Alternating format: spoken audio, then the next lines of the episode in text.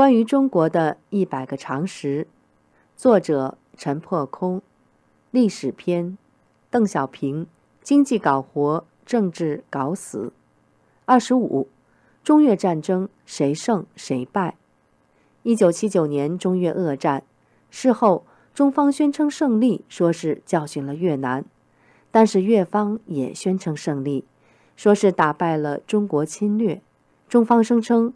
中方军人伤亡两万多人，但是越方公布，中方军人死了两万多人，伤四万多人。中越交战，中方付出了远远高于越方的代价。在现代战争中，尤其在一个大国对付一个小国的短期战争中，中共军队伤亡率之高可谓惊人。二十世纪下半叶，中共与苏共、越共等兄弟国家。交恶并交战，上演共产主义阵营里典型的内斗和闹剧。一九七九年二月十七日，邓小平调遣二十万解放军对越南开战，自称自卫还击。但国际上认定中共入侵越南，因作战不利，中方于三月五号开始撤军，十六号撤回中国境内。这场中越战争前后持续一个月。原来，因为在文革中之左，中共军队大搞政治挂帅，而疏于军事训练，加上众多将领被迫害致死，战斗力严重下降。越共军队却一直在打仗，经验丰富，士气高昂。中共曾长期支援越共，优良装备都武装了越军。落后的武器则留给了自己。越军兼有苏联提供和美军遗留的优质武器，在装备上就占上风。越方还占尽地利，越南北部崇山峻岭易守难攻，依靠人海战术的中共军队损失惨重，中共军人阵亡的百分之八十死于越军炮火。苏越结盟。对中共构成战略上的南北夹攻态势，中共顾忌两线作战形成战略上的被动。当苏共发出最后通牒，要求中共撤军时，中共最后不得不从。一句话，中越战争以中方惨败而告终。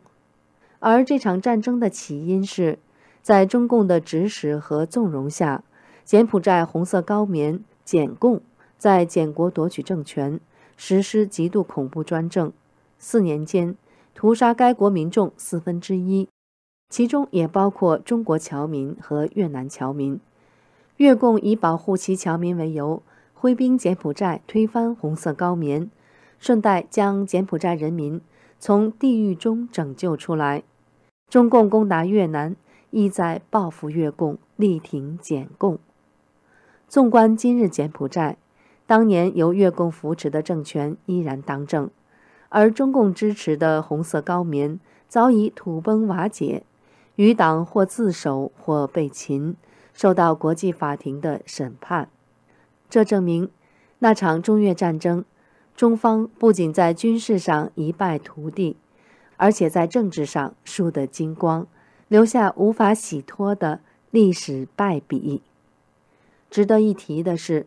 中共军队从越南撤退回国的过程中，受邓小平亲自下令，沿途大肆抢劫越南北部的民生物资，大规模破坏越南北部的民用设施，诸如杀死或抢走生猪二十四点四万头，占越南北部生猪总数的百分之八十；杀死或抢走耕牛十五点七万头。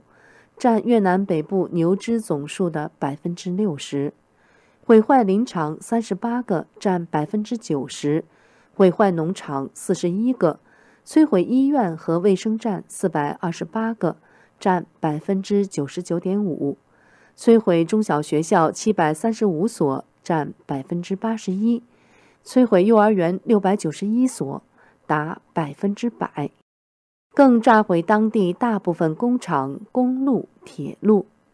越南方面惊呼，其惨烈场景、其毁灭程度，远远超过越战时美军空军的狂轰乱炸。中越战争之后，双方又在边境拉锯和对峙战斗多年。到九十年代，中共与越共重归于好，无数中国年轻的生命白白充当了中共的炮灰。到二十一世纪，中共与越共又因为南海主权问题频繁冲突、激烈交锋，陷入新的敌视和敌对状态。